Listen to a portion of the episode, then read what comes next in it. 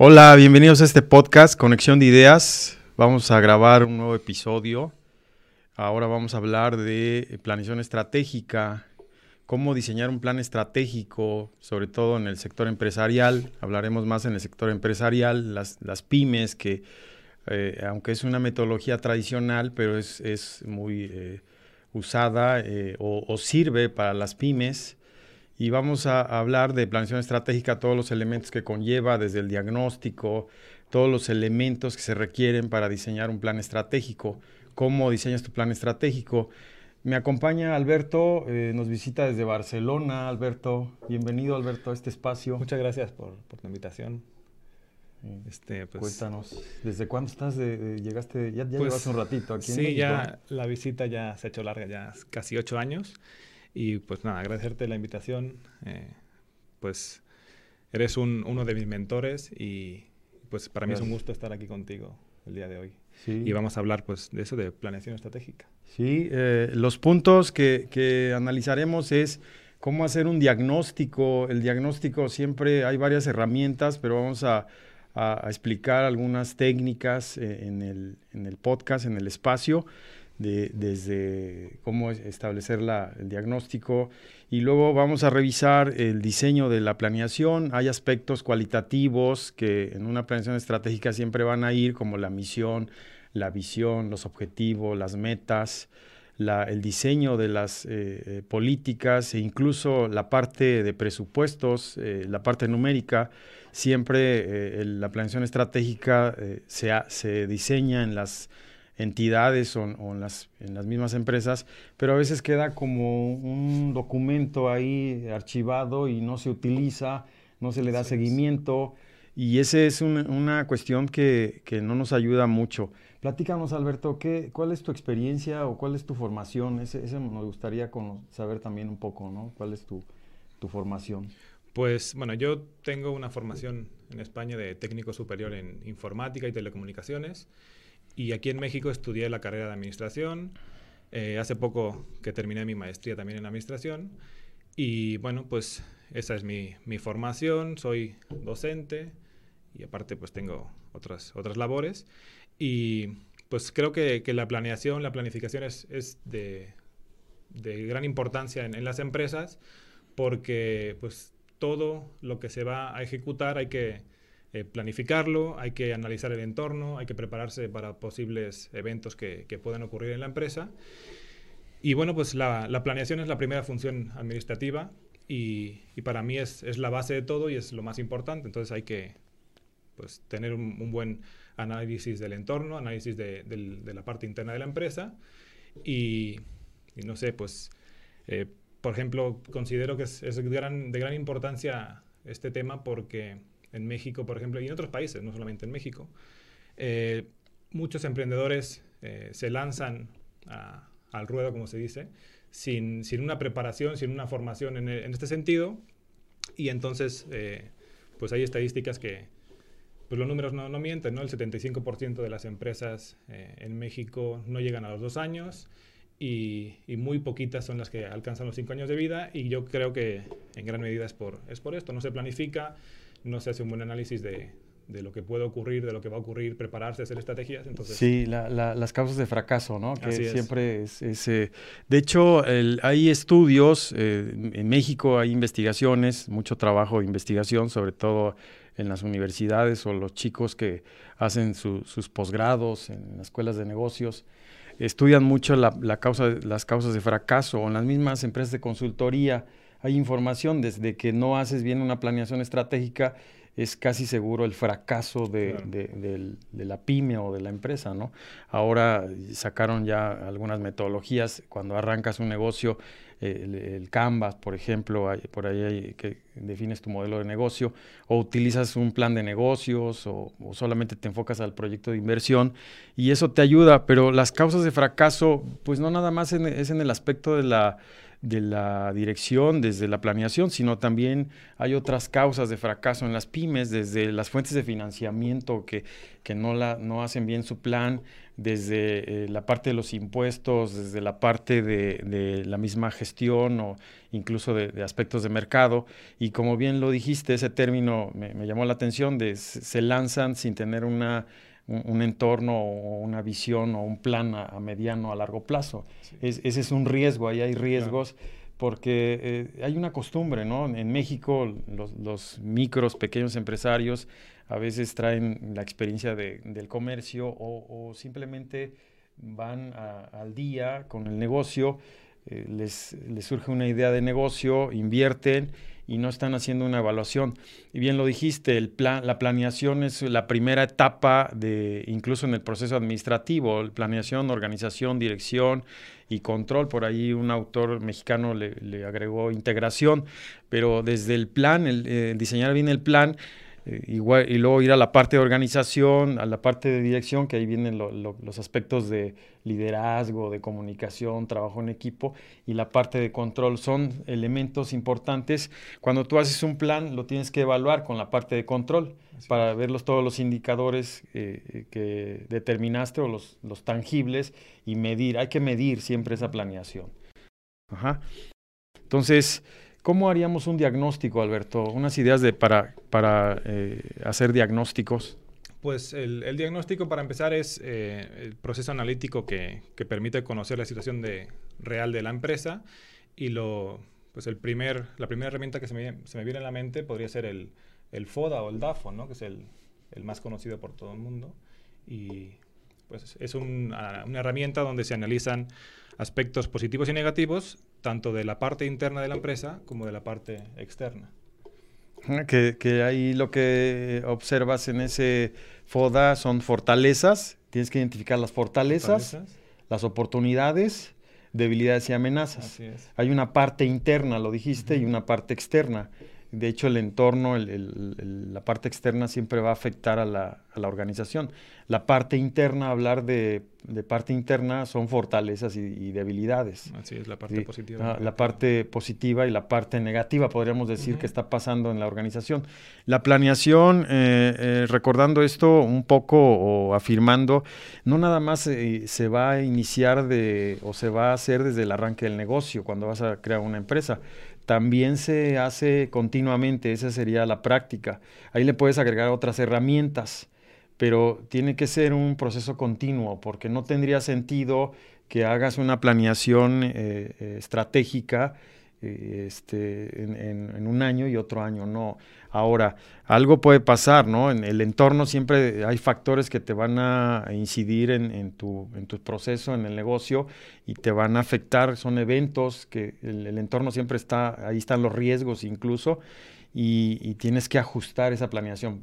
Pero no hacer planeación también, pues no tienes una, misión, una visión, no hay, no hay un camino a dónde recorrer y eso te va a generar todavía más incertidumbre. Si tienes una planeación, incluso si eh, hay un, eh, cuando se hace presupuesto, se, se arma un presupuesto maestro. En la planeación así le podríamos llamar también una planeación que sea la, maestra, que sea como el estándar, y si hay alguna eventualidad podemos hacer ajustes. Se adapta sí, sí o no. sí.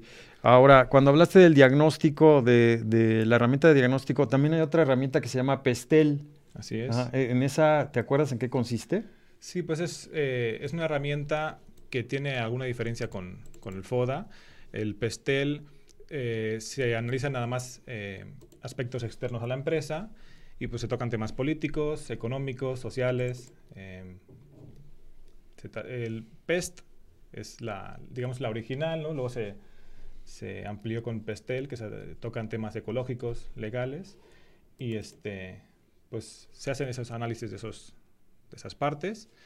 Y, sirve sobre todo para eso, para analizar lo que es el entorno de la empresa. Ya no se toca la parte interna como, como en el FODA. Es, es a, nivel externo, ¿no? Eh, eh, si hablamos del PESTEL, la parte política, la parte económica, la parte social, la tecnológica, la ecológica y la, legal, por eso son los términos, ¿no? Es hay una referencia de un, el, creador, hay un autor que creó esta metodología, pero si hablamos de, de la parte política, cómo incide la parte política. Vamos viendo cada elemento de ese diagnóstico porque nos ayuda. Ya, ya conocimos el FODA. De hecho, el FODA es algo básico que, se, que lo podría usar cualquier pyme o cualquiera que, que esté escuchando esta, este espacio podría usar un FODA. Haces una matriz, yo así, así le llamo una matriz, la, la diseñas en una hoja de Excel o, o en, un, una hoja de Word o incluso de manera manual en una hoja en blanco. Haces un cruce, pones tus fortalezas en la parte de arriba, luego en la parte de abajo oportunidades, luego sigues en la parte de arriba debilidades y en la parte de abajo eh, amenazas. Eh, eh, las oportunidades y las amenazas siempre van a ser la parte del entorno, la parte externa, y la parte interna sería fortalezas y debilidades. Ahora, en el PESTEL sí sería todo a nivel eh, eh, del entorno. Entonces, si hablamos de la parte política, ahí lo que tendríamos que hacer es una relación de variables que podrían afectar a la empresa de, la cuestión política. Si habláramos de ejemplos de la parte política, ¿podrías platicarnos algo de las pymes en España? ¿Qué en algún momento, qué ocurrió en esa parte política o cómo ha afectado a las pymes? Pues ¿Te por, acuerdas? Por ejemplo, en el tema político, em, bueno, para empezar, siempre un, cambio de gobierno es, es una, un posible evento que puede afectar a una empresa, ¿no? Pero, por ejemplo, en España, em, hace, hace unos años, cuando ocurrió lo que es la, la crisis de, Lehman Brothers, eh, tuvo un impacto en Estados Unidos muy fuerte, pero en España también pegó fuerte porque el sector eh, inmobiliario en España, la construcción, era lo que movía la economía española realmente. Entonces, em, lo que es el resto de la industria estaba muy parado, pero la, construcción era lo, que jalaba la, economía española. Pero había una burbuja inmobiliaria muy grande y se daban créditos hipotecarios pues prácticamente a cualquier persona que iba a un banco a pedir eh, un, crédito hipotecario. ¿no? Entonces, eh, muchas hipotecas, se inflaban los precios, eh, de un año en otro igual subía un 5 o 10% el precio de una vivienda. Y ahí el problema fue que se daban créditos, por ejemplo, te dan un crédito de 200.000 euros, te compras un departamento y explota la crisis inmobiliaria, revienta la burbuja como le, como le decían allá, y mucha gente se queda sin empleo, pero bueno, tú te quedas sin empleo, no puedes pagar tu crédito hipotecario al banco y cuando el banco te dice, ok, no me puedes pagar, pues tienes que entregarme tu, la propiedad. Tu, garantía, ¿no? Que es la propiedad. Pero ¿sabes qué? Tu garantía, tu propiedad eh, tiene un valor de 100.000 euros ahora porque ha explotado la burbuja y los departamentos ya no cuestan lo mismo. Se, se abarata, ¿no? Sí, se abarató. el, bajan el precio. Bajó el precio, de, el valor de, de los departamentos. Deben, deben estar muchos olvidados por ahí o no sé si ya rescatados. Pues, ¿Qué, pasó un poco? Esa burbuja fue a nivel mundial también, ¿no? en Estados Unidos, en varios lados. En varios, en varios En, las bolsas también hubo afectaciones. Así es. Entonces, este, pues el, trabajador no puede pagar, el departamento, el departamento vale la mitad o el 40% menos, el, valor que sea, y la gente se encontraba con una, pues un problema que era mi crédito de que por valor de 200.000 yo casi no he pagado nada, no le sigo debiendo al banco casi lo mismo, le entrego o me quita el departamento del banco, pero solamente he saldado la mitad de la deuda. Entonces se encuentra la gente sin trabajo, sin casa, sin departamento y debiéndole dinero al banco y pues mucha gente en la ruina, mucha gente desgraciadamente se suicidó, llegaron a puntos eh, pues hasta esos esos límites. Sí, la, la, crisis hace afectaciones, ¿no? Dicen que las crisis, algunos, eh, en, algunas crisis, sea financieras, sociales, este, sanitarias, eh, algunos eh, sí declinan o caen, otros hay oportunidades, ¿no? De negocio. Siempre las crisis son, ah, tendríamos que ver por qué lado. Pero fíjate, sí, tienes razón, había gente desempleada ahí en Madrid o en, en lugares que tienen hasta, tenían un anuncio en, su momento y decían que fueron afectados y no tenían dónde vivir, ¿no? Sí, sí, e, sí, esas, son como las referencias, algunas, algunos ejemplos, ¿no? Sí, Algunas es, un, ejemplo de, un tema político que pues afecta a la gente y, por ejemplo, en otros países, en, Estados Unidos, tú entregas tu departamento y ya saldas la deuda. Y en España no, no funcionaba así, se estuvo peleando para que fuera así, entonces es un, es un tema político que puede afectar a, pues a la gente, a las empresas en este caso. Okay. esa es la, parte política, que también ahí ya hicimos el ejemplo, también la parte económica. También. ¿Por qué? Porque en la parte económica, se entiéndase, eh, hay indicadores que nos, nos influyen. Si hablamos de una inflación, imagínense una alza la inflación, siempre son variables que como empresario o emprendedores, estamos en, la misma empresa, en, el área de finanzas, tenemos que estar al pendiente. ¿Qué pasa con la inflación? Se sube un dígito. Siempre la inflación va a repercutir en las tasas de interés. Y luego las tasas de interés, pues es el costo del dinero. Si tenemos financiamiento, pues va a tener ahí una, ahí ya empiezan los riesgos. E igual, si no tenemos eh, financiamiento, pues tendríamos a lo mejor un beneficio, dependiendo en dónde estamos.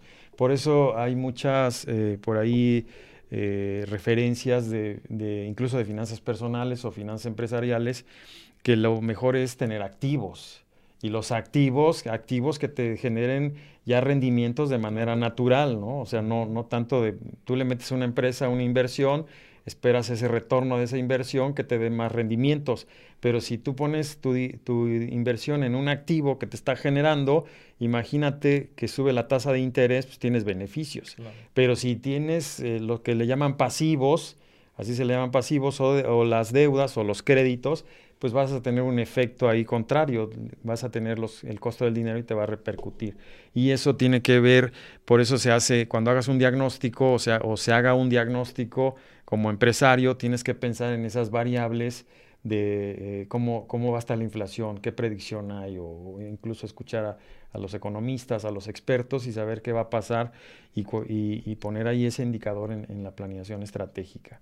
Hay otras variables, hablamos de inflación, interés, Producto Interno Bruto, eh, e incluso la, parte de exportaciones, cómo está funcionando el mismo gobierno y otras variables en la parte económica.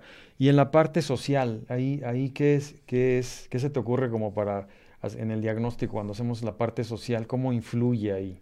Pues, por ejemplo, es tanto el tema social como, como ecológico, ¿no? Por ejemplo, la sustentabilidad de, de, una empresa, este, pues es un, es un factor que, que puede impactar en, en, la organización.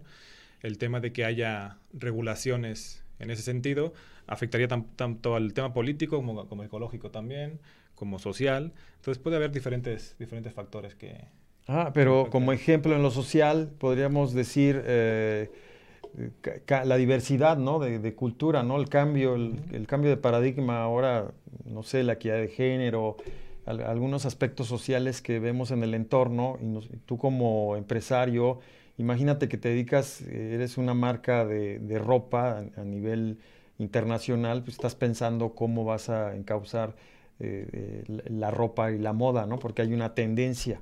Sí, sí me explicó, es, la, parte social la que te va dando la pauta.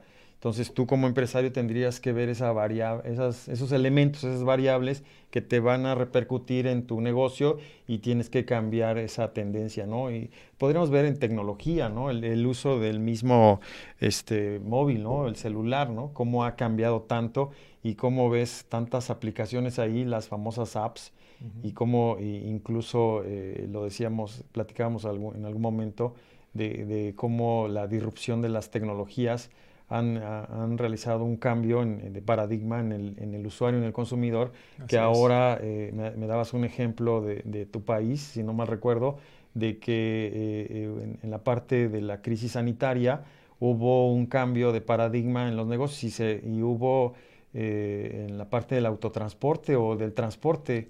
No, no, no sé, ahí si puedes platicarnos algo. Pues ahí, por ejemplo, ahora con, con la crisis sanitaria y económica que se derivó, eh, pues hay, hubo mucho auge en el tema de, compra de, comida a domicilio, ¿no?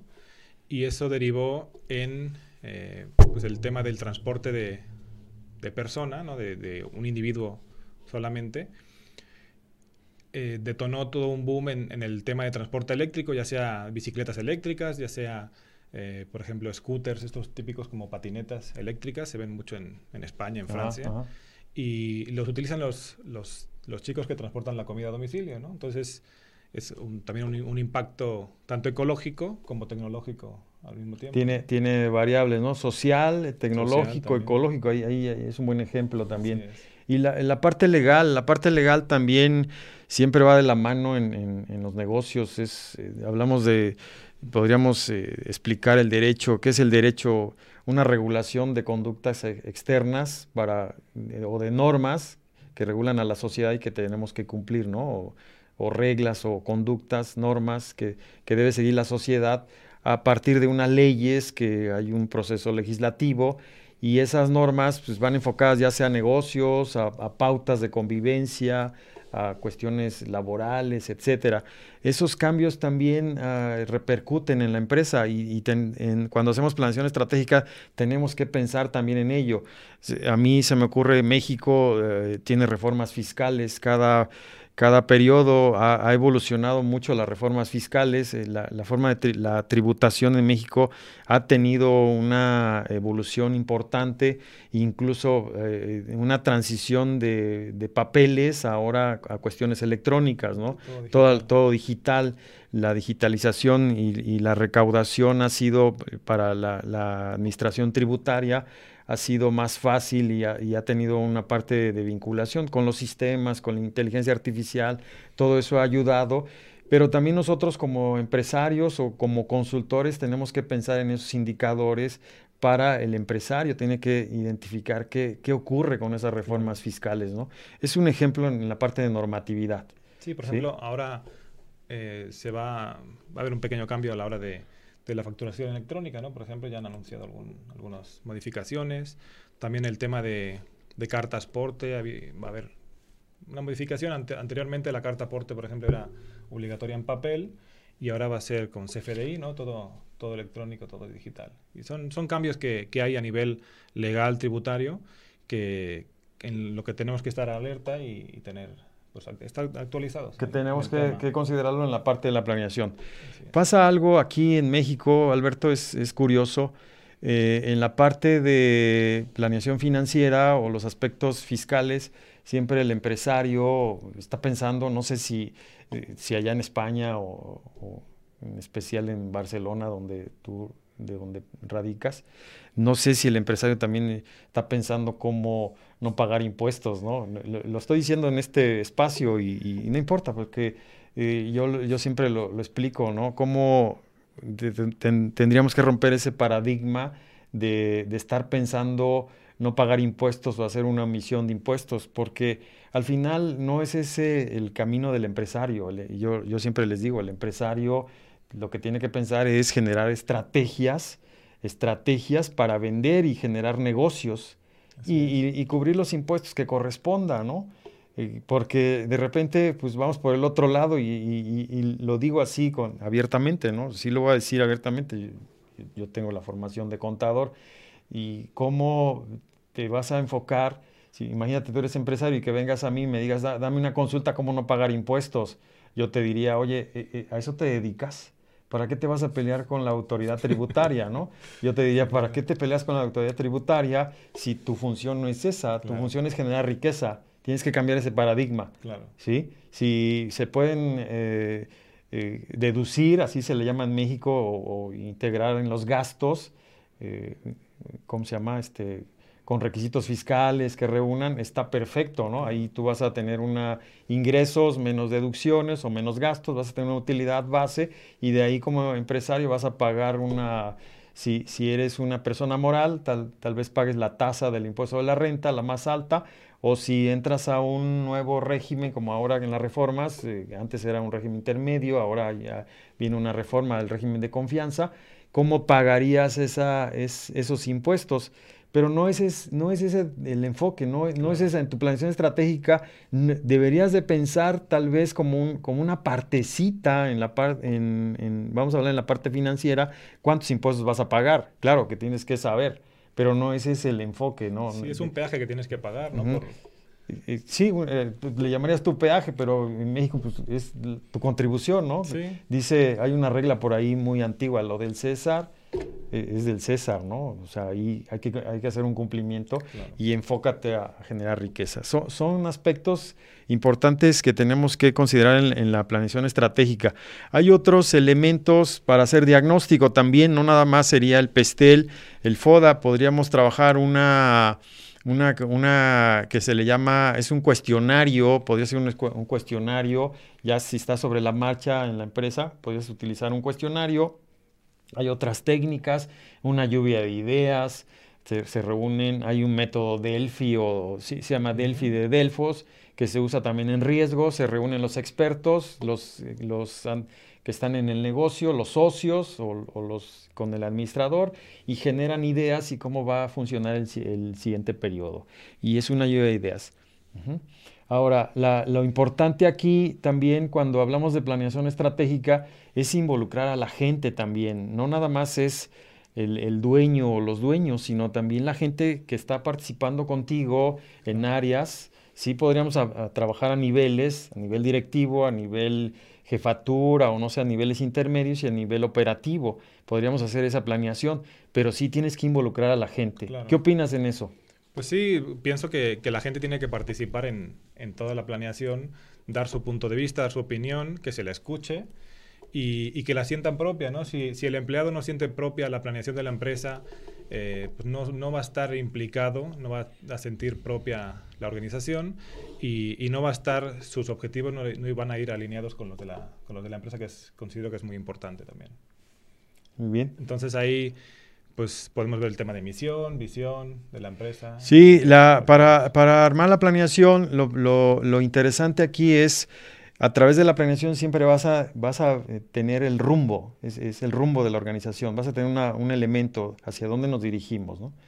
Eh, también tienes lo que eh, se le conoce como, conoce, bueno, más bien tendrías elementos para identificar tu negocio, porque tienes las áreas, conoces las áreas, ¿no? Cuando haces una planeación involucras todas las áreas. Y lo más importante es los tipos de planeación, como te decía, es tienes que involucrar a la parte de la los niveles jerárquicos, ellos se reúnen a nivel medios o a nivel operativo, dependiendo a quiénes vas a involucrar. Y de ahí viene la construcción, bien lo dices tú, hay que pensar en una misión. ¿Qué es una misión? Pues la misión es, es la razón de ser de la empresa, ¿no? ¿A qué se dedica? ¿Cuál es la, finalidad de la empresa? Em, ¿Qué es lo que vende o produce el negocio? Em, qué productos se ofrecen, a qué público va dirigido, ¿no? Son diferentes preguntas que hay que contestar y, y pues, por ejemplo, también qué tipo de competencia, competencia hay en la, en la, organización. Entonces, son una serie de preguntas que hay que cuestionarse y con eso se elabora la, la misión de la, de la, empresa. Sí, la, misión, bien lo dijiste, la razón de ser del negocio. Aquí algo importante que, que siempre se recomienda es que no se haga una imitación o una copia o, una redacción nada más así. Eh, un poquito como, como, como para cumplir y, decir aquí ahí está mi página web o, o, mi documento, está una misión, sino sí, sí es una eh, parte de la creatividad, pero sí es una reunión desde la misma dirección, la alta dirección o el mismo empresario. Si estamos hablando de pymes, pues el dueño de la empresa él debe tener ya bien eh, el camino que está haciendo, cuál es tu giro, a qué te dedicas y quiénes son tus clientes, identificar tu mercado y luego tus trabajadores y luego tu rentabilidad. Son como los procesos que debes involucrar y bien lo dices ahí, la razón de ser es una declaración de, lo, de la razón de ser de la empresa.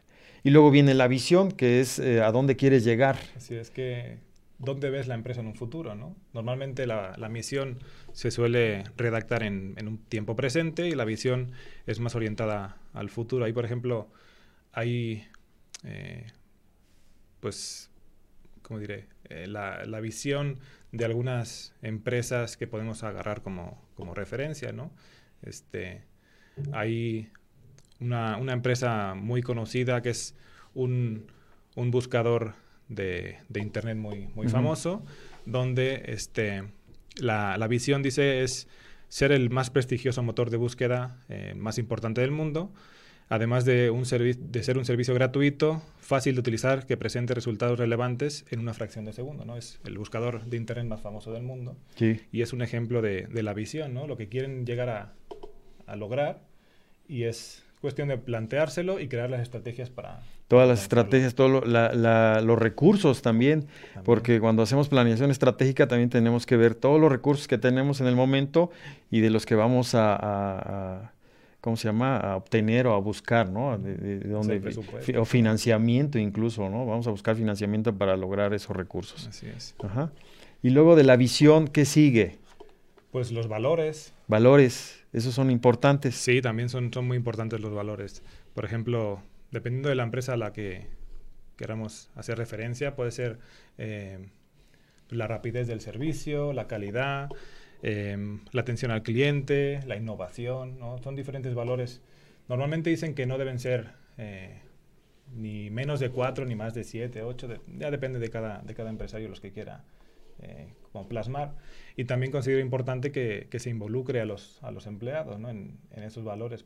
Tienen que ser valores comunes a los empleados y, y propios de la empresa, que, que, se elijan incluso por, por votación, ¿no? por mayoría que, que los puedan elegir. ¿Algún, ¿Algún ejemplo de valores que te acuerdes? pues, pues, sí, como comento, pues puede ser eh, la innovación, la creatividad, eh, la inmediatez, rapidez en el servicio, depende, depende de la organización a la que nos... La ética, la ética. honestidad, todos esos valores, ¿no? Tiene, tiene, depende de la empresa también, depende del cliente, depende de todo el proceso, ¿no? Son, son, como los elementos importantes que son, yo le llamo eh, como variables intangibles o cualitativas, pero importantes, que, sirven en la toma de decisiones y que la gente o el personal realmente, como dicen por ahí, se pone la camiseta, ¿no? Así es. Pero también debe generarse todo ese proceso, toda esa cultura, esa capacitación, que se sientan parte de la empresa. Si hablamos de, organizaciones, hay,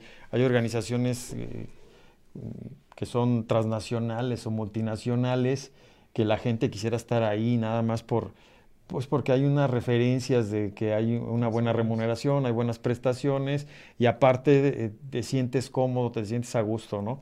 Con, eh, estar trabajando en ese, en ese tipo de organización. Hablamos de grandes empresas, pero yendo a, las pymes también, pues todas las grandes empresas empezaron así, varias, ¿no? Empezaron de, de, de pequeñas y llegaron a ser multinacionales y es una, eh, eh, es una cultura, ¿no? esta parte. Sí, como bien dices, el, el, hecho de tener una serie de valores puede ser, eh, pues atraer a candidatos, ¿no? Evitar la fuga del talento de las empresas y pues influye positivamente en el clima laboral también. Entonces, hablan, hablan bien de la empresa siempre que se, se hagan acorde a, pues, a la cultura de, de la organización. Sí, bien, el, un, un, poco como ordenando este asunto, el proceso de la planeación estratégica entonces requiere de integrar un diagnóstico, el diagnóstico podría ser un FODA, un pestel u otra herramienta por ahí, eh, como habíamos ya comentado, y luego integrar la, parte de la misión, la visión, la filosofía también, la parte de la filosofía, y luego los objetivos. Los objetivos, eh, ¿cómo los cuantificamos? ¿Cómo, ¿Cómo vamos a esos objetivos? ¿Cómo, cómo los vemos? Pues los objetivos son, son metas, son propuestas, proyecciones que, que se hacen en la empresa y, y tienen como finalidad alcanzar un, un fin, ¿no? Entonces es, son como pequeños eh, sí, son objetivos que, se quieren, que quiere cumplir la empresa, ¿no? Entonces... Que se tienen que, documentar, que, la empresa, los accionistas, desde los accionistas y, la parte estratégica o la dirección, la, tiene que, los tiene que redactar para llegar a una meta. Que hay que medirlo, ¿no? También tiene que ser medible el objetivo. Todo tiene que ser medible. Si no se puede medir, como se dice, no se puede mejorar. Entonces, tiene que ser medible y ahí pues donde entran luego los indicadores y todo. Viene, de, después de, lo, de, las estrategias vienen las, los programas. Ahí es donde tenemos que hacer un, un, programa y viene la parte presupuestal. Ahí, en lo, eh, ahí vienen los números, hay, que eh, desagregar toda esa parte de un estado de resultados, por ejemplo, proyectado, ¿no? De cuánto vamos a vender, cuáles van a ser los costos, la, la utilidad, antes de gastos de operación, lo que le llaman la utilidad o el margen bruto, los gastos de operación, gastos de administración, de ventas o de distribución, como le llame la empresa, ahí tendría que estar desagregado. Eh, igual si el pago de impuestos, como lo decíamos hace un momento, el pago de impuestos, eh, si pagas intereses, hay que hacer una corrida financiera del crédito, cuánto vas a pagar de interés, cuánto vas a pagar la amortización, bueno, esa no va en el estado de resultados como gasto, pero van los intereses, si tienes otros ingresos y va la utilidad neta. Ese es un estado, se le llama presupuestado, pro forma también, que parte, si se dan cuenta, ahorita lo que estamos platicando, toda esa misión, visión, objetivos, metas, todo eso cualitativo, termina en números, deberíamos de ir a la parte cuantitativa y luego de ahí van a salir los indicadores, ¿sí? Porque de ahí podemos ya desagregar y decir, el área de ventas, o el área de mercadotecnia, marketing con ventas, no, no se depende de, tu empresa, pues va a vender tanto y ahí está la proyección y, se le da un indicador y hay que darle seguimiento con esas ventas, cuánto va a vender el, próximo año, eh, en cada mes, cuánto vendió y hay que estar evaluando. Y eso es, eso es para mí lo complicado, ¿no? Saber lo que, lo que va a ocurrir en un futuro. Y como dices, en un estado de resultados, pues tú debes saber si tu costo de ventas va a aumentar porque van a subir el precio de las materias primas o si los, los impuestos van a, va a aumentar impuestos del gobierno, los va a bajar. Todo eso va, va plasmado en el, en el estado financiero, ¿no? Y saber lo que va a ocurrir en el futuro, pues es, es importante para conocer qué es lo que puede ocurrir, ¿no? Si, si el año que viene o dos años después vamos a tener este mayor margen de utilidad, menor margen de utilidad, como digo, si, si aumentan eh, precios de materias primas, si hay inflación puedo tener menos ventas, todo eso hay que planificarlo y, como dices, ¿no? todo va plasmado en números al final. Sí, es que, es que hay una vinculación. O sea, alguna vez en, la historia tuve un profesor de finanzas y, él me contaba, bueno, nos contaba, nos decía, eso no sirve, esa planeación no sirve, esa cuestión cualitativa no sirve conforme pasó el tiempo, yo me di cuenta, no es cierto. O sea, él iba a los números, no decía, vamos a hacer flujos, vamos a hacer indicadores, porque trabajaba mucho los modelos matemáticos, ¿no? Porque las finanzas tienen varios modelos matemáticos. Y ahí es donde, pues ahora yo lo veo y digo, no, es, es eh, de ahí parte todo, es, es, la creatividad, lo dijiste hace un rato, un, término creatividad o el pensamiento empresarial, cómo viene desde la mente, la idea del empresario, crear un negocio, una idea de negocio, identificó una problemática, identificó un mercado, identificó eh, que hay una demanda de algo y entonces cómo la hace tangible. ¿Sí me explicó? Viene desde un pensamiento empresarial Luego ese pensamiento empresarial, aterrízalo, ve tu, tu infra, qué, tienes en el entorno, qué recursos, con, cuáles son los recursos que, con los que cuentas, haz un diagnóstico, arma tu planeación, como lo dijimos, ya, ya, ya no quiero reiterar en esa parte, y luego llévalo a números. Sí, al final o sea, vive, vive todo ese proceso y, y, lo aterriza en números. Entonces hay una vinculación en la planeación estratégica con la planeación financiera, es una vinculación tan, tan, este, ¿cómo se dice? No está separada, es va, empatado va empatado. Y eso te permite, como cuando ya genera los objetivos estratégicos, te permite a ti como director financiero o gerente tener ya las estrategias con la, parte de, esas áreas, ¿no? Y ahí, ahí, involucras mercado, aspectos de producción, aspectos de finanzas, aspectos de recursos humanos, ya, ya pensando en las áreas. Estoy pensando en las áreas, ¿no? De distribución etcétera, ¿no? Ahí, los vas involucrando. ¿sí? En la parte de logística, servicio, entre otras variables, y generas tus políticas. Desde ahí ya, ya bien lo dijiste, ¿no? Los, los, objetivos hay que cuantificarlos, de ahí ya vendrían las políticas. Yo le llamo variables, es cuando ya haces un proyecto de inversión, tus supuestos y variables, cuánto quieres eh, de lograr, vamos a pensar en un indicador que es muy común, el punto de equilibrio, ¿sí? ¿Qué es el punto de equilibrio? ¿Te acuerdas? Sí, este, el punto de equilibrio es el punto eh, que tú debes alcanzar de ventas donde no vas a perder dinero ni vas a ganar dinero, ¿no? Te, quedas, te quedarías en cero, en tablas, ¿no? Entonces tú debes saber que yo debo, debo vender, por ejemplo, no sé, dos millones de pesos este año para que a partir de ahí todo lo que sea adicional va a ser beneficio.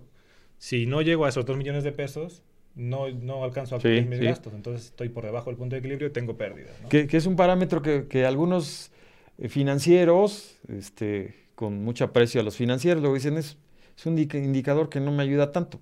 Pues, por, lo menos no sería ese el objetivo. O sea, si tú mentalizas vender para no ganar ni perder, pues yo digo, ¿para qué estás en el negocio también? Pero te sirve como un parámetro, ¿no? De decir, tengo que cuando lo hacemos ya en la gráfica, ¿te acuerdas en la gráfica? de, este nivel de punto de equilibrio para arriba ya son utilidades. Yo tengo que ir hacia arriba. Le puedo agregar el margen que quiero ganar con ese indicador. Es un mínimo, ¿no? tengo que llegar a este mínimo para, que sea rentable. Para, para ir para arriba, ¿no? Si, si no llego a eso, entonces yo ya estoy en un nivel de riesgo de, de no, de no lograr este, cubrir mis utilidades o mis ganancias. Entonces, punto de equilibrio se utiliza a nivel de pesos pero también se utiliza a nivel de producción. Sí, unidades de producción, ¿no? ¿Cuántas unidades voy a producir? Si me dedico a la industria, ¿cuántas unidades voy a producir para no ganar ni perder? Sí, pues es, lo mismo, ¿no? Si, me dedico a la venta de teléfonos celulares, por ejemplo, pues debo conocer, eh, en mi empresa debo alcanzar, eh, no sé, vender o producir eh, 2.000 unidades eh, al mes o al año, las, las, que sean, para alcanzar el punto de equilibrio, ¿no? En lugar de, manejarlo en, en, peso, manejarlo en unidades producidas o vendidas. Sí, así es. La, las, la, en la toma de decisiones también no dejemos de, afuera ahora las tecnologías. Las tecnologías son importantes. El empresario, el, el microempresario a lo mejor no, no tiene la capacidad, digamos, para para cubrir esas tecnologías. Sin embargo, ya, ya, ya tenemos que montarnos esas tecnologías. También nos ayudan mucho en la optimización. Eh, el, comercio electrónico ahora está en su auge y, va, va, para allá, ¿no? Las políticas y las decisiones, bueno, ah, podemos hablar, ya, ya dijimos de un estado de resultados, pero el flujo de efectivo, el flujo de efectivo, ahí cómo lo utilizamos. Pues el tema del flujo de efectivo es, tú puedes tener eh, una empresa que sea rentable, tú puedes tener muchas ventas, pero si no consigues cobrar y tener liquidez, pues de nada te sirve, ¿no? Realmente, también es un caso ahora que, quisiera comentar que ocurrió en España, que había empresas durante la crisis, después de la crisis de esta de Lehman Brothers, de la burbuja inmobiliaria, había empresas que eran, pues eran rentables porque eran, tenían ventas, tenían clientes, pero no podían cobrar de sus clientes porque los clientes no tenían flujo de efectivo para pagar. Y el problema que hay o que había en España entonces era que eh, lo que es el SAT, la hacienda pública, si tú vendías, tú facturabas una venta. El equivalente al SAT de aquí en México. El equivalente al SAT. Si tú eh, facturabas una venta, tú tenías que pagar IVA o impuestos sobre esa venta, aunque no hubieras cobrado. Entonces ah, muchas, empresas se fueron a la quiebra por eso. O sea, eran, eran empresas que tenían ventas, tenían clientes, pero no cobraban, no tenían flujo de efectivo. Y, y todo eso ya se regularizó, se, se empezó a cambiar, pero en, en, ese momento la legislación era, tú has vendido lo que sea, tienes que pagarme los, los impuestos aunque no hayas cobrado de tus clientes. No, va, no, sí, sí, sí, Aquí, aquí en, en, años anteriores también estaba así la reforma, pero ahora ya hay, hay cambios y ya es eh, con base a flujo efectivo, así se le llama. De hecho, así, así viene la regla, ¿no? Tú cobras, pagas el, el impuesto al valor agregado, ¿sí? Eh, como persona física activa empresarial cobras y también le pagas a la autoridad, si no, no has cobrado, no pagas. Debe existir esa evidencia, ¿eh? todo, todo, ese proceso. El flujo de efectivo también eh, sirve... De, es, parte de, lo más importante, yo lo veo así en, la pyme o en cualquier empresa, es parte de la tesorería. Ahí eh, podríamos hablar de, tres, voy a, clasificar los flujos de efectivo, flujo de operación, flujo de inversión y flujo de financiamiento. Flujo de operación, tu operación normal. Si tú tienes excedentes en flujo de operación, pues quiere decir que la empresa va funcionando bien, tiene sus ventas, cobras, tu ventas al contado, vamos a, decir así, tu cobranza, está recuperando la cobranza, que también es clave, las cuentas por cobrar. Ahí tienes que pensar en esas estrategias cuando haces tu planeación, eh, valga la redundancia estratégica. Y tienes que, eh, eh, en el flujo efectivo, también tendrías que ver tus gastos de operación, gastos que vas a pagar, porque entiendas el flujo efectivo, eh, si lo vamos a expresar así, en un estado de resultados pones ingresos donde hay ventas al contado y a crédito. En el flujo de efectivo pones nada más entradas de dinero, lo, que, realmente entra, y salidas de dinero. Entonces, si hablamos de operación, hay excedentes. Si hablamos de inversión, pues si, si, hiciste alguna compra de algún activo fijo o vendiste algún activo fijo para generar flujo.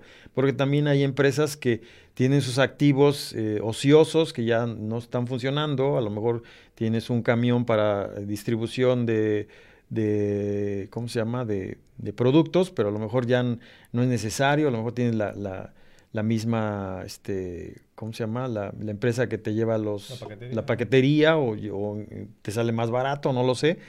Entonces eh, ahí viene la estrategia, entonces igual y haces la venta de ese camión, dices lo vendo y ahí tienes una entrada de dinero en flujo de inversión. Y, y, lo que es de financiamiento, ahí es cuando los socios le ponen más dinero o pides un financiamiento a, un, a, a una institución financiera, un crédito, ¿no? Entonces ahí sería una entrada, pero también están las salidas. Entonces cuando haces esa combinación de esos flujos, los proyectas también, cuando hablamos en planeación estratégica también tendrías que hacer una proyección a futuro, un año, dos años, tres años, dependiendo, eh, si hablamos de planeación estratégica, lo común es hacer un ejercicio, ¿no? Estamos cerrando un año, hagamos el siguiente ejercicio para ver qué va, qué va a ocurrir, ¿no? Y, y, y, sin importar si hay una crisis o lo que sea, con más razón tenemos que pensar en una planeación. Claro. Y aunque hagamos ajustes, ¿no? Porque he escuchado por ahí nuevos este, mentores o estas personas que se dedican a la administración. Sí lo entiendo, lo voy, lo voy, a decir, sí lo entiendo, que las herramientas administrativas forman parte de y que la, lo importante es la psicología, la psicología o, la parte de mentalidad del empresario. Eso, eso sí es importante. Yo ahora lo entiendo más. Antes a lo mejor me dedicaba nada más a la parte, vamos a los números, vamos al, a la metodología pero también tienes que pensar, Alberto, uh -huh. eh, eso es importante, el, el pensamiento de, del empresario. Claro. ¿Sí, ¿Sí, me explicó? Sí, sí. ¿Cómo piensa el empresario? ¿Qué, qué está pensando en su, eh, a futuro? Que su, su mismas limitaciones. Siempre lo he pensado, ahora ya lo pienso más. Es esa mentalidad. ¿Cómo, cómo está? Si él tiene, lo voy a decir así en este espacio, ¿no? Es, un espacio libre donde yo diría, si tiene limitaciones, pues por supuesto que las limitaciones van a estar en, en, el futuro, porque él mismo tiene las limitaciones, él es el líder de la empresa, entonces tiene que cambiar ese paradigma, claro. ver el entorno, qué está pasando, y es un trabajo, es lo que ahora he visto mucho material en las redes, en los medios, de, sobre todo en aspectos de finanzas personales, el pensamiento del código del dinero, toda esa, esa parte, cómo, cómo lo visualiza, ¿no? El empresario de repente está y, y, lo he visto en la práctica, está preocupado cómo va a pagar su nómina. Y estas metodologías dicen, no me, no me interesan. Sin embargo, esa preocupación y esa limitación hay que revisar su esquema mental que está poniendo en ese pensamiento y cómo lo está documentando. No sé si, si me explico. Sí, sí, a veces quizá la, la, mentalidad del empresario, no sé, se me ocurre que posiblemente él está en una zona de confort y no, y, no, y quizás no quiere, no quiere crecer, ¿no? O, Exacto. O se, se, encuentra a gusto como está, está en su zona de confort y, y, no le interesa complicarse la vida, digamos, entre comillas, para, para hacer crecer la empresa, se encuentra bien como está. Entonces, ese, ese es el chip que hay que cambiar a veces para, pues para hacer la proyección. Sí, sí, hay, hay, hay, empresarios exitosos que, que si tú ves tus, sus evidencias, pues están capacitando, están viendo qué, qué, está pasando en el entorno. E incluso por ahí hay unas evidencias que no estudiaron una carrera formal, digamos, o estaban estudiando, dejaron esa carrera formal, pero no quiere decir que no están en los negocios, están más todavía en los negocios. Lo que hicieron es que, lo, lo digo con mucho respeto a la educación también, lo que hicieron es que es, en la educación había limitaciones y ellos se dieron cuenta que, que, en los negocios hay otro tipo de educación financiera que les está ayudando y que están haciendo crecer sus negocios. Sí, pues deciden formarse de forma práctica, ¿no? Muchos empresarios, como dices, eh, dejaron sus estudios, se pusieron a, a manejar sus empresas, em, emprendieron y de esa forma pues se aprende, ¿no? Y como dices, quizá no han tenido o no tienen una, una formación eh, digamos, académica como tal, formal, pero se tienen que seguir eh, actualizando todos los días, ¿no? Uno no, no, creo que llegue a ser un empresario exitoso sin, sin tener ningún tipo de formación o, o, actualización, ¿no? Entonces, sí, ese es un factor también. Un factor que, que, que, influye, ¿no? La, o que está ahí en la parte. Ahora, un poco eh, eh, abundando en la cuestión de las políticas y decisiones, cuando hacemos planeación estratégica, hablamos del, del, flujo de efectivo, hablamos de un estado de resultados integral o, o, un estado de resultados, pero también hay que pensar en los inventarios. Si hablamos de una industria, los inventarios también eh, suelen ser relevantes, tanto las cuentas por cobrar, hay que revisar esa, esa cartera. Bien, bien diste una experiencia o, una experiencia de, de, pymes donde había eh, en, en, tu país, había un problema porque había unas cuentas por cobrar ahí que, que se quedaron ya sin cobrar incluso, ¿no? Esos riesgos, ¿no? Entonces hay que hay que pensar en, esas, en esa cartera de clientes, cuánto tengo de cartera vencida, cuánto tengo de cartera corriente, legal, pero también hay que ir a los inventarios. Los inventarios son tan eh, importantes en, la empresa, sobre todo si es una empresa que maneja inventarios. Si hablamos de servicios, pues, no hay tanto inventarios, ¿no? Ahí es, son otros aspectos que tenemos que cuidar.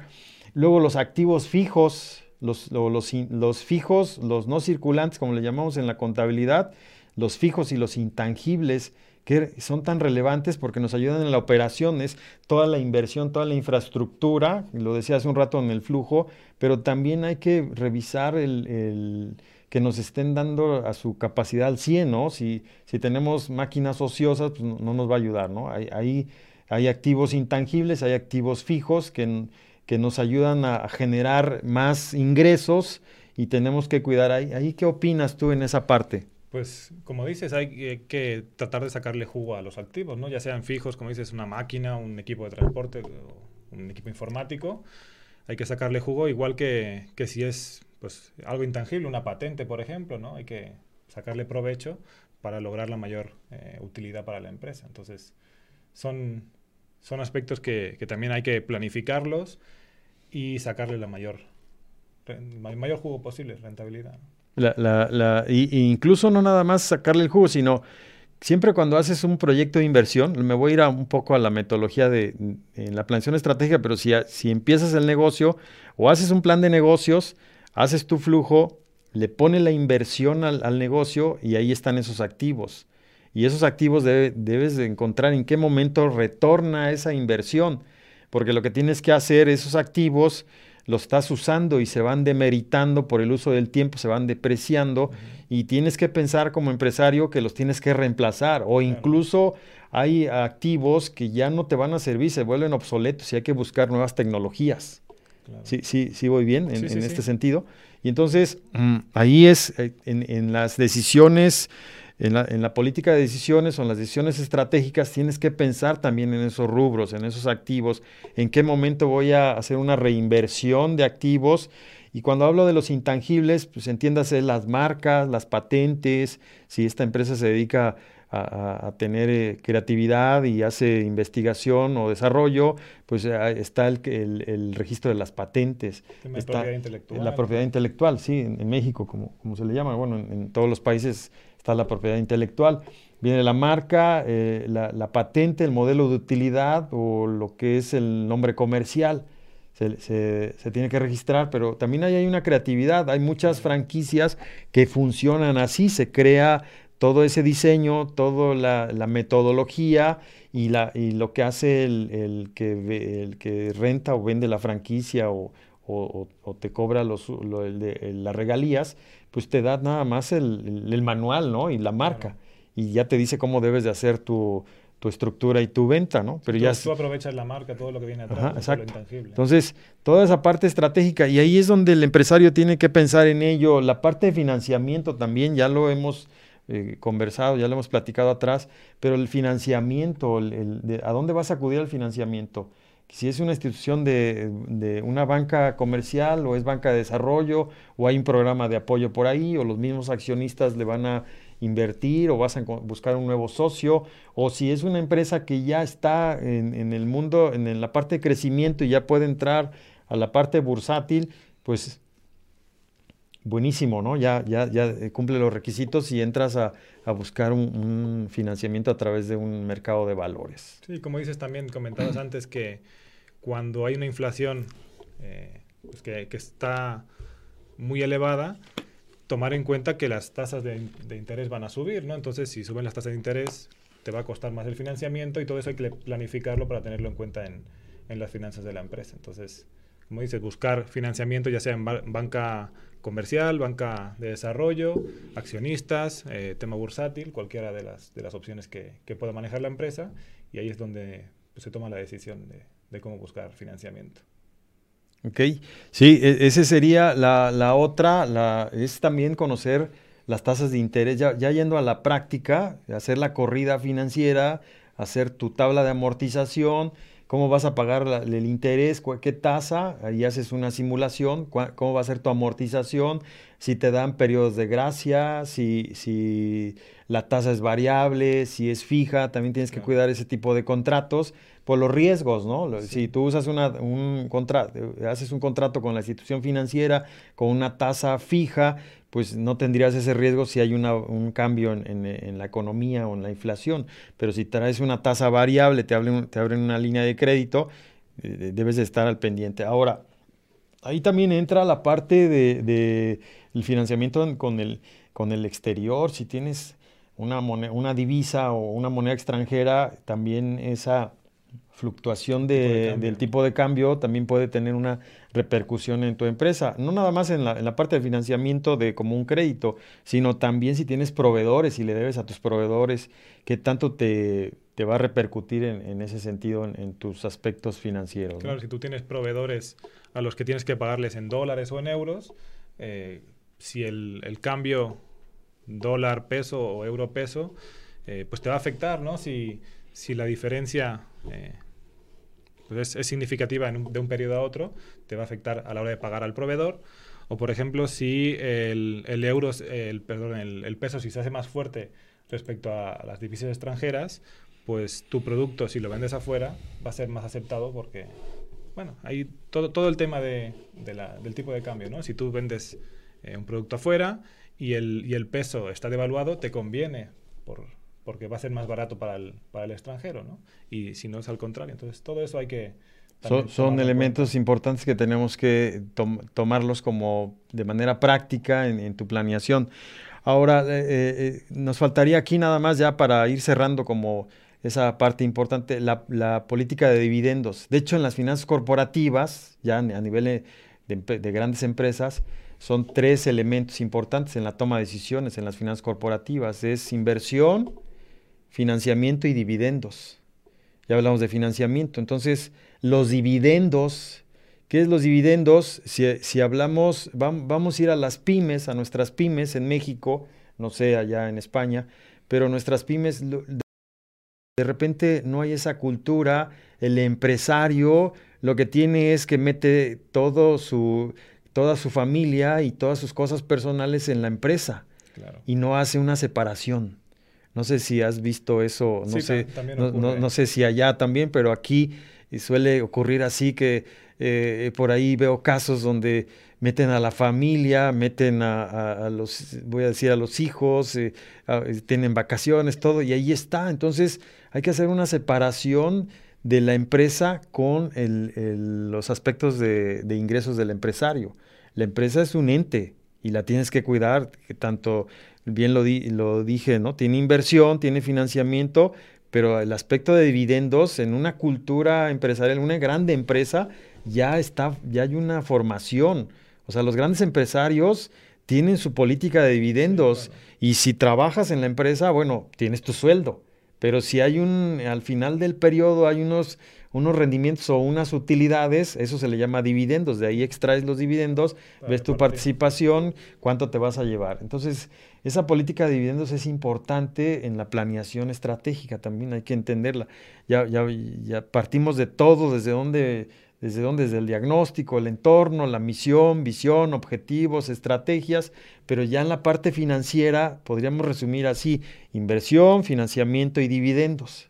¿Estamos de acuerdo? Sí, claro. Y podría haber otras técnicas que nos ayuden ahí, pero ese sería lo interesante de, comprender que el empresario pyme o micro pyme tiene que separar, aprender a, separar eso. O sea, yo me asigno un sueldo y, la, y, si alguien trabaja de mis hijos en la empresa, pero tiene que demostrar, lo, lo, voy a decir así, tiene que dejar evidencia de un trabajo y, también le asigno un sueldo. Sí, trabajar como los demás. Al, y al final del día veo las utilidades y ahí puedo hacer una repartición de utilidades como dividendos. ¿Sí me explicó? Sí, sí, claro. Muchos, muchos empresarios lo que hacen es cuando se acerca al final del ejercicio, ven que hay utilidad, pues tratan de, como de gastar, como de hacer alguna compra a nombre de la empresa para tratar de que la parte que se tenga que repartir sea, sea menor. Entonces, sí, esas prácticas son, son comunes también en España de tener a la familia y no, no separarlo todo. pero sí, como dices, es, lo correcto sería tratar de separar lo que es organización con lo que es familia, pero pues a la, realmente no se lleva mucho a la práctica. Muy bien. La, otras cosas que, que, ocurren en la planeación estratégica que tenemos que pensar son los riesgos, que ya hablamos del entorno con el PESTEL. Sin embargo, ya de manera particular hay riesgos, hablamos de la parte de gobierno, la parte financiera, proveedores, competencia, cuestiones sociales. Y ya hablamos de una inflación, una, la, moneda extranjera, de evaluación, todos esos aspectos, las políticas, la parte tributaria, todo eso, cómo condicionan las, la, la, garantía, pero también la parte de los precios. El mercado también te va dando una pauta en los precios y ahí viene la parte de los costos.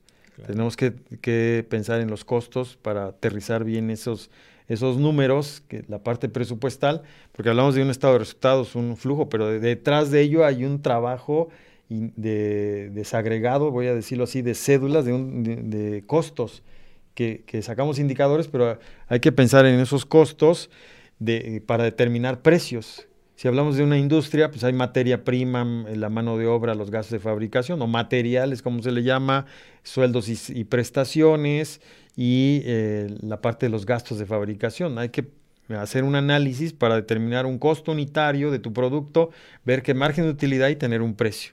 Esos son aspectos que el empresario, si está en la industria, porque una empresa comercializadora es muy sencillo, compra y vende, le da un margen de utilidad a su producto y, y si tú tienes una tienda de ropa, por ejemplo, una distribuidora de ropa, pues ya te da un, precio tu proveedor o tus proveedores, ¿estamos de acuerdo? y le ganas un porcentaje y ya vendes. Es más fácil tener esos costos.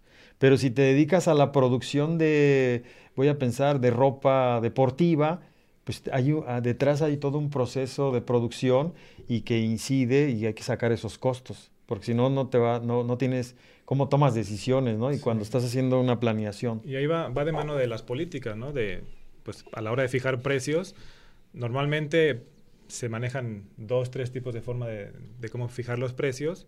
Como dices, yo tengo un costo, ¿no? El, el, producto tiene, no sé, 10 pesos del costo y yo quiero que el, el, precio que se fije va a ser el doble, ¿no? O sea, yo quiero ganarle un 100%, me, me cuesta 10, lo voy a vender en 20 pesos. O puede ser un porcentaje, como decíamos, ¿no? Me, me cuesta 10 pesos, le quiero ganar el 100%, pues van a ser 20 pesos el, el, precio que voy a fijar. O puedes fijarlo con base en la competencia, ¿no? Dependiendo de la competencia, los, los precios que maneje, pues tú te puedes, eh, digamos, digamos, dentro de lo que es el benchmarking, ¿no? Copiar un poquito eh, pues los precios de la competencia, orientarte en eso. Y dependiendo de, las, de la filosofía o las... Este, estrategias que, que, fije la empresa y las políticas de precio. Entonces, pues también eh, va, va, orientado en ese, en ese sentido, ¿no? el, el, tema de fijar los precios, con, asociarlo con los costos y, y son otros, otros indicadores que, que, se manejan. Ahora, los efectos, los efectos de, eh, de, la utilización de los recursos sobre los resultados empresariales. Por ejemplo, un, incumplimiento del programa de ventas, ¿cómo incide? ¿En dónde incide? ¿Dónde va a incidir en, en la administración de los recursos? Va a haber una insuficiencia, una saturación, por ejemplo, en recursos monetarios. Si, si no haces ventas, pues no vas a tener flujo, ¿no? Claro. O, o no, va, no, va, a haber dónde cobrar en un futuro, ¿no? Si las, las haces a crédito. O, o, vas a tener problemas de los insumos porque no hay, no tienes ventas, no, no puedes comprar y ahí viene un, una, un, problema de insuficiencia o incluso saturación también. Si hablamos de, de saturación, puede ser un ejemplo de saturación eh, la, la, subutilización de la capacidad instalada, bueno, ahí hablamos de, de como no hay recurso, este, no, hay, no hay materia prima, no hay compras, pues ahí está parada la máquina, ¿no? Entonces, se les, no se, se, le saca provecho a la máquina. ¿no? Ajá, exacto. Entonces, hay varias, hay, ahí es donde vienen los programas. Una vez que haces tu planeación estratégica, aterrizas tus programas, pero hay que darle seguimiento y ahí vienen los responsables, ahí es eh, ayuda porque ya tienes un control, ahí es donde entra la etapa de control, hace un rato la decía en el proceso administrativo, planeación, vamos versus control, ¿no? Ahí, ahí que, que, cómo utilizamos el control. ¿Qué ¿sí? retroalimentación tenemos de, de, lo que sucede, ¿no? Para poner, eh, si hace falta, poner eh, orden, ¿no? Si, si en la etapa de control encontramos algún eh, pues que algo no se, no se lleva a cabo de la forma correcta, hay que poner solución y, y ver, volver a empezar el ciclo, ¿no? Volver a planificar y todo. Sí, así es. El, control siempre es una pauta. De hecho, los estados financieros, cuando ya los, los históricos, una, una, unos estados financieros los armas en el presupuesto, los estados pro forma. Puede ser el estado de resultados, el estado de flujos, el estado de situación financiera, y igual y puede ser otros reportes que vas a llevar como control. Cuando ya los llevas a la práctica, ya está operando la empresa, esperas los resultados de, tu contabilidad. Por eso hay una cuestión también que pasa en México, no sé si, en, tu, en, tu país, en Barcelona o por allá pase esto, pero aquí los estados financieros solamente he visto en las grandes empresas, a nivel de em, empresas multinacionales o en los grandes corporativos, sí usan la información para tomar decisiones. E incluso es obligatorio porque son, algunas son bursátiles, hay que publicar pero nuestros empresarios, la pyme o la micro, ni siquiera utiliza información para tomar decisiones. Sí, si lo guardas en el cajón no sirve de nada. Eh, no, pero aparte porque están nada más enfocados a la parte fiscal. O sea, cumplimiento de, pagos provisionales, pago de impuestos, pero donde hay un estado de resultados donde me diga cuánto hubo de ventas. A veces yo, yo aprecio mucho a los, em, los microempresarios porque yo conozco algunos que ya traen en, la parte de la mente, ya hasta saben, ¿no? O con su cuadernito, ya saben, ya, ya es un método empírico, ya saben cuánto vendieron y cuánto ganaron, ya tienen como un margen de utilidad, sobre todo hablando de comerciantes. Pero si hablamos de una empresa que quiere crecer, quiere formalizar, pues esta herramienta, la herramienta de planeación estratégica es buenísima. Hay otros modelos que se pueden utilizar, hay otros, otras herramientas. Ya entrando a una empresa, una gran empresa, ya es administración estratégica o dirección estratégica, ya evoluciona. Pero hablando del método tradicional, planeación estratégica, por supuesto que sirve y hablar de unos estados financieros reales, históricos, que se lo pidan a sus contadores, que sus contadores, obviamente el contador a veces, lo digo con respeto a mis colegas, a veces no quiere hacer estados financieros porque depende de los honorarios, ¿no? Hay que construir unos estados financieros que, de acuerdo a las normas de, de, información financiera para México, que no hay para pymes, las normas de información financiera así como tal, porque en otros países de este lado hay para pyme, no sé si España tiene para pyme y están las internacionales. Tenemos que crear estados financieros de, acuerdo al, incluso al, Código Fiscal de la Federación para cumplimientos fiscales, pero los estados financieros deben servir para tomar decisiones. Y esos, ¿por qué lo estoy mencionando? En el aspecto de control, esos estados financieros ya son, ya per se son, eh, ¿cómo se llama? Eh, de, herramientas de control. ¿Por qué? Porque ahí está, si le haces bien estados financieros, ya te va a dar la utilidad, vas a tener costos, puedes aplicar unas razones financieras, cuánto hubo de liquidez, si cumplimos, y, vamos a hacer una comparación, cuánto pediste de liquidez, cuánto fue tu capital de trabajo, cuánto fue de rotación de cuentas por cobrar, cuántos días querías dar, de ahí sale, cuánto es el apalancamiento, cuánto fue, cuánto fue de dividendos, etcétera, incluso para como eh, una, un resumen o una fotografía, lo voy a decir así, como bien lo dices, para buscar financiamiento, si es que esa sería una evidencia. Muchos eh, empresarios ya cuando van al financiamiento, van a la institución financiera y le piden estados financieros, pues van con el contador y el contador, ¿dónde está la contabilidad? Pues no llevaba contabilidad, ¿no? Es real. Entonces, todo ese proceso ya es natural, es una herramienta de control. Y de ahí vienen otros indicadores, ¿no? Ya dependiendo, cuando haces tu planeación estratégica, pues ya tienes toda la misión, visión, generas tus indicadores, generas tus áreas, tus responsables, generas tus tiempos en un cronograma, una gráfica de GAN, lo puedes hacer en un Excel, hay sistemas obviamente, y lo desagregas. Si tú eres el responsable de producción, pues ya tú ya tienes tus indicadores que vas a cumplir. ¿Sí voy bien? Sí, claro. Sí, sí, sí voy bien. ¿Me, ayudas en esto? Sí.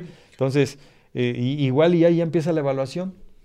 Sí, claro, por ejemplo, dices de producción, ¿no? Si, si tú le pides al de producción, tienes que producir tantas piezas por, por hora eh, o los niveles de calidad de, las, los productos que fabriquen, ¿no? Entonces, todo eso que va, va encuadrado en el tema de control, pues son, son aspectos que hay que tener en cuenta.